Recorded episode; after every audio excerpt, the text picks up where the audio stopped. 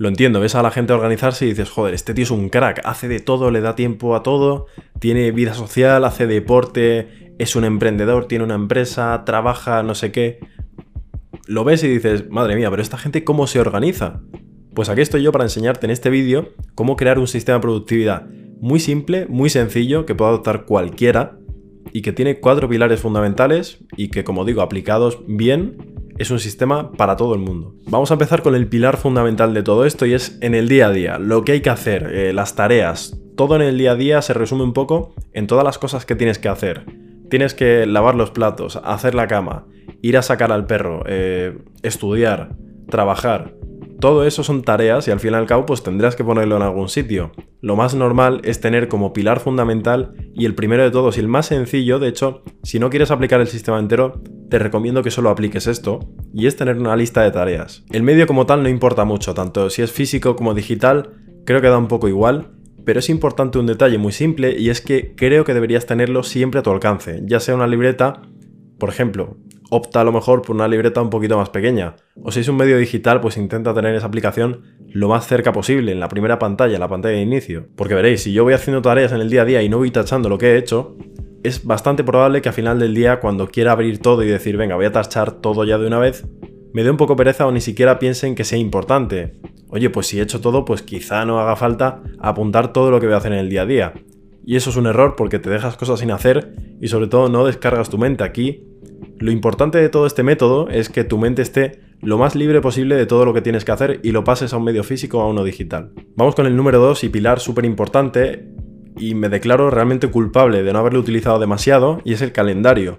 No sabéis lo útil que es hasta que te pones a utilizarlo en el día a día y vas teniendo un montón de cosas que hacer y que se te van acumulando un poco. Alguien como yo, por ejemplo, que ahora mismo está a mil cosas a la vez y, por ejemplo, con el tema del canal de YouTube, los TikToks, las publicaciones y demás, tiene que organizar un poco qué va a hacer cada día. Ya no las tareas concretas, sino qué va y qué eventos van en cada día del mes. Así que una buena forma de ver esto es un calendario y usad el que queráis. En mi caso utilizo Google Calendar y es bastante simple. Ahora veréis un poco cómo funciona todo. Este es el calendario que utilizo, es el Google Calendar de toda la vida y como veis lo tengo muy simple, un, calendario personal para pues esto simplemente eventos, cosas que necesites saber. Oye, pues tengo el día 22 cita en dermatología, pues tengo que, saberlo, pero lo tengo en algo personal, porque no es de Bornentec, obviamente. Y después el resto, que es un calendario en rojo, pertenece a lo que estoy haciendo en internet.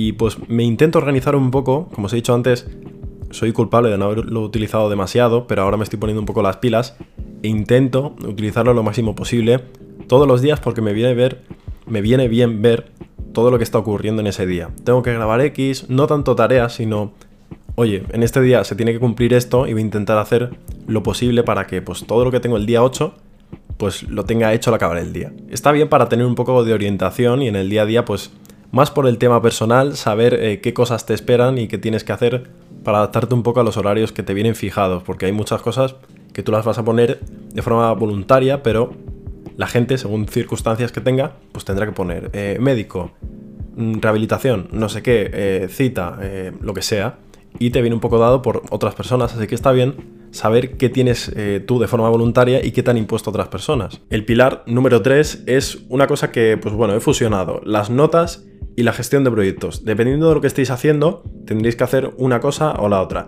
Me explico, por ejemplo, si eres estudiante tendrás que tomar muchas notas de un montón de cosas diferentes.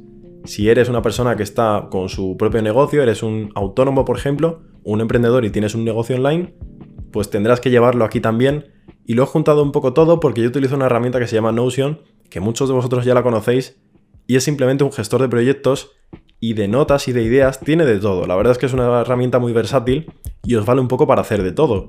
Así que he juntado estos dos mundos en una misma app, que en mi caso es Notion, pero para ti puede ser la que quieras. Evernote, eh, Google Docs, lo que quieras. Así que bueno, vamos a verlo un poco más en profundidad para que entendáis un poco qué os estoy diciendo. Así que bueno, ya estamos aquí en Notion, os voy a enseñar brevemente cómo lo tengo puesto. Por cada proyecto importante o área que quiera tener un poco controlada, tengo una página en Notion. Empezamos con la primera, que son los vídeos de YouTube y de TikTok. Y diréis, si son plataformas diferentes, ¿por qué lo metes en el mismo sitio? Porque yo grabo con la cámara los vídeos de YouTube, pero también grabo con la cámara los TikToks. Así que, de esta forma, como mi flujo de trabajo es parecido, tanto para los vídeos de YouTube como para los TikToks. Lo que pasa es que el tiempo es mucho más reducido en los TikToks. Lo tengo todo aquí y las mismas ideas van a este tablero. Como veis utilizo el método Kanban que me permite ver todo según el estado en el que esté y es mucho más fácil así. Como veis ahí después eh, tenemos desde cero podcast, hago exactamente igual el método Kanban y voy borrando cosas. Veis que hay 12 episodios ahora mismo, eh, estoy trabajando en el 12 y aún no sé si se va a llamar así, no lo sé, estoy pensando un poco cómo va a ser todo, suelo cambiar esto habitualmente. Pero como veis hay 12 episodios y ¿dónde están los otros 11 que faltan? Hay dos más ahí. El resto los voy borrando. Si sinceramente no necesito nada de lo que hay aquí, lo voy borrando para hacer sitio y no tener esto lleno de cosas. Después proyectos freelance, que le llama proyectos FL por freelance. Eh, aquí son únicamente pues, clientes que me piden que edite vídeo. Igual, tengo el mismo esquema, cómo está el proyecto, si está pagado, si está publicado, si está cobrado. Y lo tengo todo en un mismo sitio y en Notion intento no poner detalles financieros. Únicamente a lo mejor pongo el vídeo, de qué, va de qué se va a componer y tal. Pero no datos muy relevantes o que sean personales y sobre todo importantes para un cliente. Creo que cuando estás trabajando con cosas así delicadas, meter en un software que prácticamente no conoces tú, meter información privada creo que es un poco, bueno, hay que tener cuidado y yo en Notion no suelo tener mucho que sea importante. Después una lista de proyectos donde tengo todo lo que estoy haciendo ahora, qué carga de trabajo tengo encima, pero a nivel general. Tengo un canal de YouTube, hago TikToks, hago tal, no sé qué. Pues todo lo meto aquí para ir moviendo proyectos, quitar los que no me gusten, alguna idea que tenga de algún proyecto nuevo la meto aquí y lo pongo con el tag de futuro, un proyecto futuro. En fin, pongo cosas que a lo mejor se podrán hacer en el futuro y que ahora mm, no estoy pensando en hacerlas, pero también tengo lo que es actual. En fin, es un poco todo para orientarme yo. Después, sitios de ocio nació eh, de la necesidad de quedar con mis colegas y no saber a dónde íbamos a ir. Así que los sitios que vamos viendo los anoto aquí, pongo un poco el precio, si está buena la comida y tal.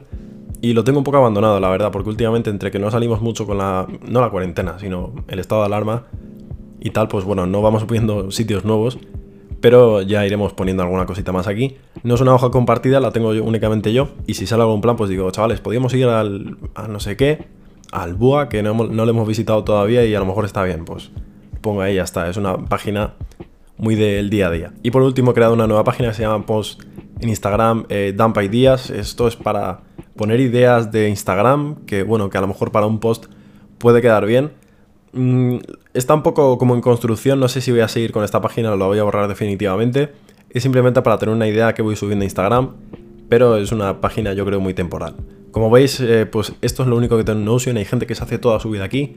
No estoy en contra de eso, pero quizá una opción un poco más simple te lleve a tener mejores resultados de cara a ser un poco más productivo, porque tener aquí todo no solo te obliga a tener todo en el mismo sitio y tener acceso a Notion, que a lo mejor hay veces que no puedes tenerlo, y también te obliga a lo mejor a, como os he dicho antes, meter datos un poco privados en una plataforma que, bueno, pues al fin y al cabo es Internet, así que hay que tener un poco de cuidado. Y como veis así lo tengo organizado, tengo Notion para todo esto, de forma que separa un poco los dos mundos, tanto lo personal, que va un poco en el calendario, y lo profesional, todo lo que es, eh, pues cosas que no tengan que ver con, con mi vida personal, pues lo meto en una pestaña en Notion, pero si luego tengo algo que, por ejemplo, me interesa, como sitios de restaurantes o alguna cosa de ocio, lo meto pero en otra página, aunque esté en el mismo sitio, separo los proyectos un poco de lo que es mi vida personal. Y vamos con el último punto que es muy importante y que muchísima gente infravalora, y es el tema de las ideas, de verdad, no sabéis lo importantes que son, son proyectos de futuro, empresas enteras, cosas que te gustarían hacer, ideas descabelladas que en un momento dado dijiste,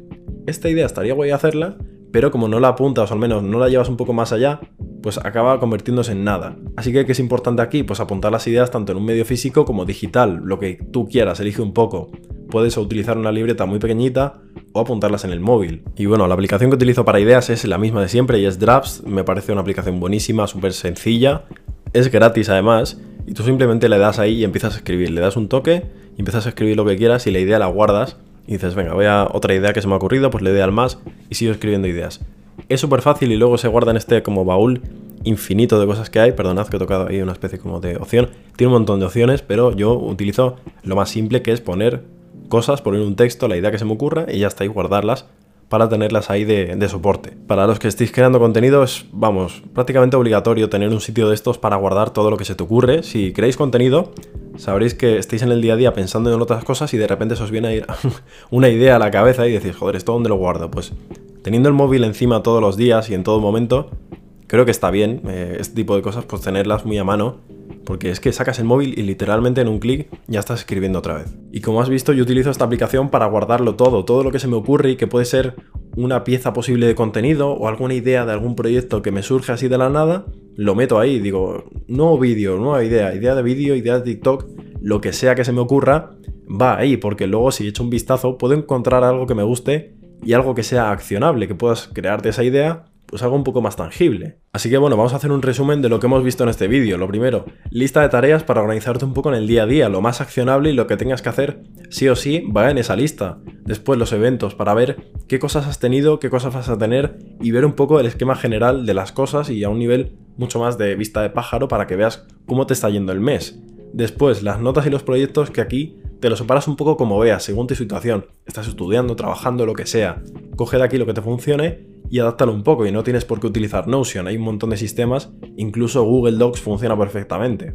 Después por último tenemos las ideas, que es un motor vital para todo esto y que te va a venir muy bien tener ese soporte de un segundo cerebro, donde guardes todas esas ideas que al principio no parecen mucho, pero luego pueden ser muy importantes. Así que nada, gracias por escuchar este episodio, recuerda que lo tienes con imagen y mucho más completo en el canal de YouTube y nos vemos en el próximo. Chao.